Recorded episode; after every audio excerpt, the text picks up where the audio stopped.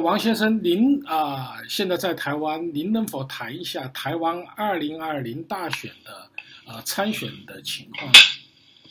呃，首先，呃，在提到二零二零大选之前，今天是个非常有趣的日子，因为今天是台湾立委补选的日子。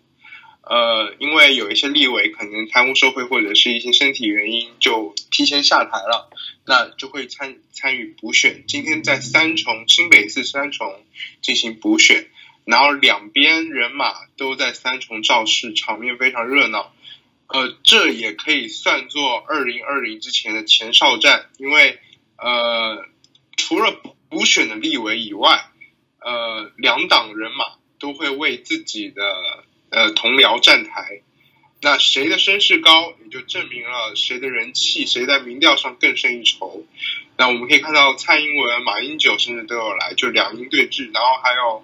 呃韩国瑜也来了。其实这是非常有趣的信号，等会会再讲。在岛内热议的大选候选人有呃蔡英文、韩国瑜、柯文哲、朱立伦这样四位。但是非常有趣的是，就在上个礼拜，王金平宣布参选二零二零时，韩国瑜在隔天就说不会领领领表格，就是不会领那个参选人的表格，总统参选人的表格。那意思可能呃，很多人很多媒体就猜测说，有可能是为王金平让路，因为韩国瑜的人气实在太高了。那如果因为国民党。相较于其他党派，也还是有那种老人执政的意味，所以还是要为比较资深一点的呃老生代的人让路。虽然韩国瑜的民调呼声非常高，那柯文哲的民调也非常高。呃，在上在这个月初的时候，呃，柯文哲有去过高雄，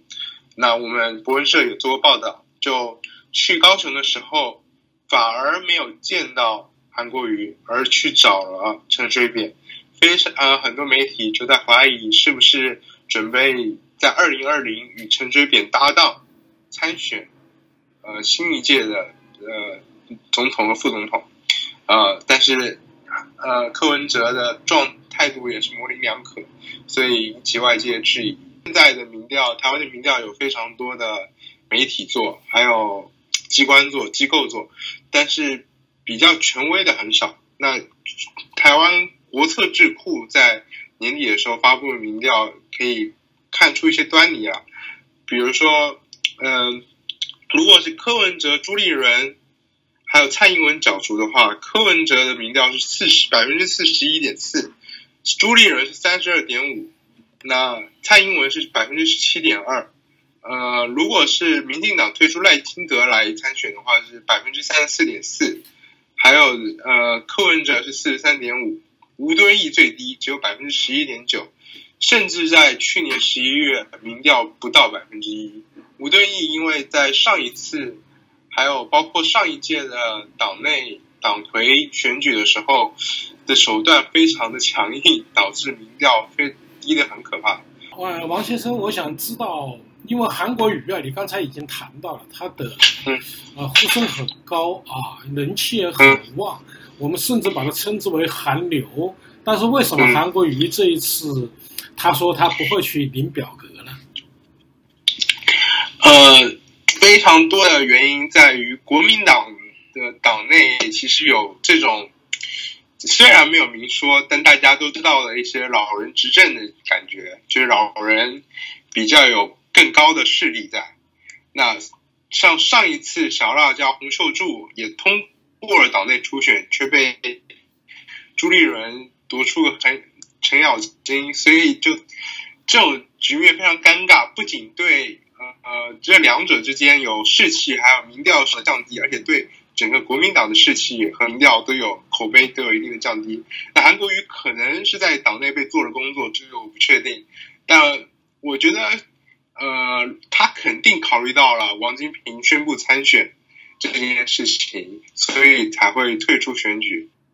说我会表态说不会主动参与、主动领表格。他意思是，他讲的话是领表格，这句话后来在媒体被放大，认为说是不会主动参选的意思。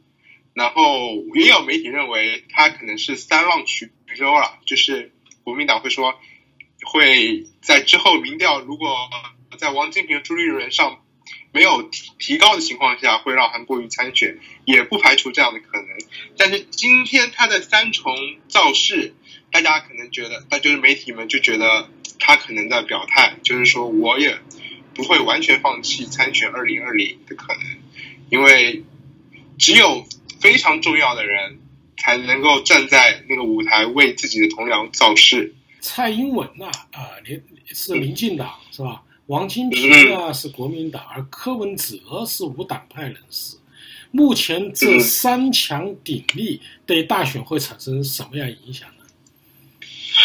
呃，蔡英文在这个月的时候，在外媒接受外媒报道的时候，在口头终于流露出来自己要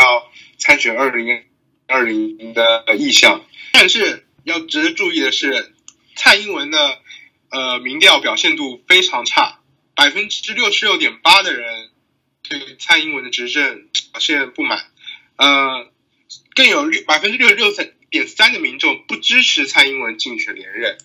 那蔡英文的民调还有市场可以说非常差了，所以也有不少媒体还有人推测。呃，民进党也许会和柯文哲联联手，但这个可能性非常低，因为柯文哲已经跟民进党闹得非常呃闹得并并不是很和。但是有趣的是，跟陈水扁这倒是呃有点关系，因为柯文哲是当时陈水扁进入监狱时呃进入看守所时的医师主任医师，所以呃倒是有一些消息。那王金平是国民党的一个大佬，那。呃，但是国民党党内也有党派，王金平在国民党算是非常有声望的一个人，但是并不是能够能够像韩国瑜一样呼风唤雨那样子的非常声势浩大的人，所以我觉得这三个人里面，就是民进党的蔡英文和国民党王金平和无党派的柯文哲里面，柯文哲如果参选，那么啊他的声势和民调应该是领先。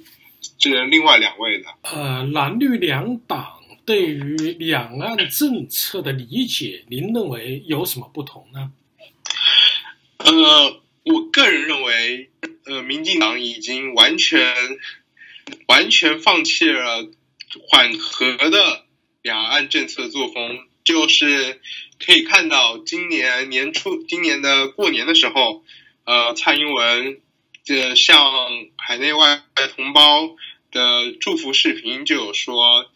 台湾是一个民主自由的国家，一个独立的个体。然后包括对于九二共识，对岸九二共识也有一定的强硬的回应。呃，其实这个做法非常聪明，因为他知道，呃，中共不太可能会在马上，在立刻的去做一些非常强硬的，包括武装的动作。那他只他也可以通过这样的强硬的表现，能够赢得岛内的民心，包括尤其是年轻群体，呃，岛内有年轻群体非常喜欢对于呃表态台湾独立的政客，国民党呢就非常的处境非常的尴尬，因为相较于民进党，它是亲中的。但但是他也不能表现的太过于轻中，那么样会损失在岛内的民调。但是他如果不表现的轻中，他有会损失呃岛内轻中的呃民群众的选票，而且也会丧失共产党中国共产党对于民呃国民党的帮助。所以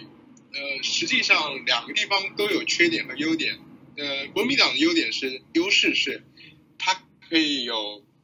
更多的呃中共的帮助，政策上的帮助，经济上的帮助，但是一定程度上它会损失选票。那国民党呃民进党的优势是它有年轻群体的支持，但是它的劣势就是它丧失呃很多大资本的台商的投资，还有呃丧失呃中国那边的政策和经济政策。呃，目前呢，呃，台湾的经济形势啊，还是不是很乐观，也有人说是经济在衰退。那么这一个经济形势对竞选，你觉得呃，有哪些影响呢？台湾的经济目前已经数个年头都没有通货膨胀了。听到通货膨胀，可能觉得没有通货膨胀是一个好事。实际上，没有通货膨胀也在证明这个经济体活力非常的低下，甚至停滞不前。那呃，台湾岛内的经济的确相较呃，不仅不仅相较于中国是停滞不前，甚至有点衰退的迹象。国民党的竞选资金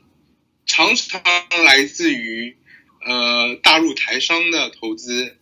比如说那个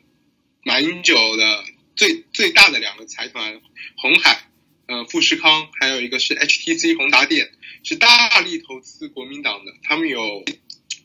非常富裕的竞选资金。那我们可以看到，这已经几年过去了，宏达电已经不复存在了。那红海面对呃，最近苹果也有一点疲软，所以，所以我觉得非这个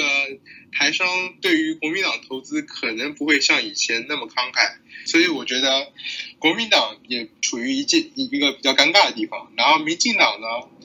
其实更是手足无措，因为他没有办法入手经济的成长。像蔡英文上台以后，经济也是停滞不前。中共的红色渗透啊，其实在台湾影响也是很大的。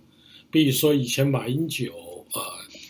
当时当选，其实大陆也派了很很多台商啊回去投他的票，并且跟他们买单了往往返的机票。那么你觉得这一次二零二零大选，中共的红色渗透对台湾的选情会有影响吗？嗯，我觉得一定是程度上是非不有影响的。呃呃，因为中共现在对台商的态度大不如前，没有像以前那么多的热情了。像呃以前台的台商会通过经济放缓的政策，包括减税，包括土地还有人力的投入，不像以前那么热情。而且呃，我认识的一些台商朋友。他们已经从沿海被赶进了内内陆去了，已经不像以前一样具有沿海海的优势了。那也可以看出中共对于台湾台商的一些态度。如果中国不再帮助国民党，呃，竞选二零二零或者是一些明里暗里的扶持，那对于国民党接下来是否能够呃夺夺下二零二零，也是一个未知数了。如果国民党没有夺下二零二零，那很显然呢，两岸局势会更加加剧，这是一个恶性循环。如果中国不投钱给国民党，国民党赢不了二零二零，民进党上台，民进党呃对台方针很显然是不会那么轻重的。那共产党肯定也不开心，那接下来就是一个恶性循环了。那两岸的这个局势会非常的紧张。实际上，现在的。中国呃，台湾年轻人已经深受呃中国的影响了，就是所呃文化包括那个娱乐产业，全都是呃可以看到腾讯还有呃爱奇艺在台湾发力，我身边的不少台湾人都已经呃都已经深受其影响，包括台湾很多人是呃我遇到的台湾人会问我说。哎，抖音不是台湾的吗？他们会非常自然的接受了对面的一些势力，包括我还看到，呃，有一些抖音的音乐是红歌，然后台湾人也非常热，就是一边拍一边笑，非常的喜欢这些东西。文化渗透虽然听起来很荒谬，但其实也是一点一滴的，呃，也有可能会腐蚀年轻人的心，这个我不太清楚，但反正是有在逐渐的影响的。我们现在谈一谈林有思啊，因为这一个呢，就是在，呃，一个中共两会，两会是很沉闷的啊，大家觉得很无聊的一个会议。但是呢，林有思的出现，呃，让大家感觉到不知道是说有趣了还是怎么回事，因为他以那一种朗诵体。大战中共的民主，甚至说西方的人投完票以后就变成了奴隶，说了一些，就是说从现代政治文明很难理解的一些话，那么这一个林有诗又是台籍，那么我很想知道台湾人怎么评价他呢？呃，其实不少的呃台湾人都对此表态，包括今天呃今天林有诗的事情，在那个台湾政府里面也有也有也有讨论，然后民进党说要取消他的户籍，就是也有也有表态要取消他户籍，但我觉得这可能有点不太合法，但是好像之前有过这样的先例。就是呃，之前有一个上海的复旦大学的教授，也是台湾籍的，跑到复旦大学成为一名人大代表，他也表达了对于中共的热爱，然后之后也是被销户籍了。对，然后包括呃前呃前前一周有一个新闻是台湾的不少里长呃任赴赴大陆任那个。村委主任就非常有趣。现在越来越多的台湾人，呃，被吸收到了大陆去做一些呃名义上就是文化上的宣传、文化渗透，我就可以理解为，其实这个非常有趣啊。那想也不用想，肯定是有资本的助力在里面。那没有资本的助力，谁会放弃呃更加自由民主的环境以及呃较好的？鉴保制度呢？那只有可能是资金的援助。那我不太相信他所说的，包括他说，呃，会会呃向往那个两岸统一这件事情。呃，他的父亲是呃曾经是国军，是个一名舰长、副舰长，然后退休海军副舰长，然后他是生活在眷村的。那如果在基于他是眷村长大，期望两岸统一这件事情，那可以说得通。但他期望的是中华人民共和国统一两岸，那这点就有点说不通了。因为身为一个台湾人，如果你期望统一，那我们有可能是认为是中华民国统一两岸。但如果是中华人民共和国统一两岸，那不太可能，因为台湾人深深知道，呃，中华民国和中华人民共和国的不同。那个卢立安，复旦大学教授卢立安也。是这样子，然后也消除了户籍，但是我不支持，呃呃，他们消除呃林林有师的户籍，因为我觉得这样并不能显示出民主自由的价值，因为民主自由也是要认同听起来荒谬的决定，嗯，但是如果他选择了是中华人民共和国的户籍，那么必然他肯定要放弃台湾户籍的。呃，实际上，我认为他可能已经放弃台湾户籍了，因为你要在呃人民人民就是两会时，你要作为一个人大代表呃发声的话，那说明的一件事情就是你必须是中华人民共和国护照的